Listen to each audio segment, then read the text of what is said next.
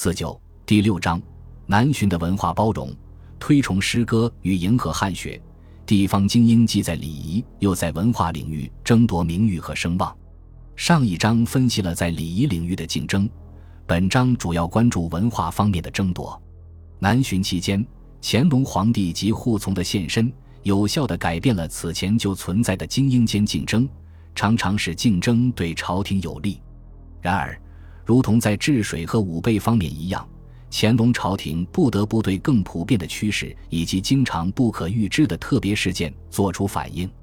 换言之，用老生常谈的话说，就是朝廷和地方精英间的互动必有历史原因。除了促成围绕着社会身份的激烈对抗和紧张关系之外，日益商业化与人口增长也带来了文化和思想的多样性。本章考察在南巡过程中。乾隆朝廷通过推崇诗赋写作以及赞助汉学，此在一七五零年代的苏州盛极一时，以笼络学术精英的种种努力，尤其集中于分析赵氏活动，还有沈德潜所起到的关键性作用。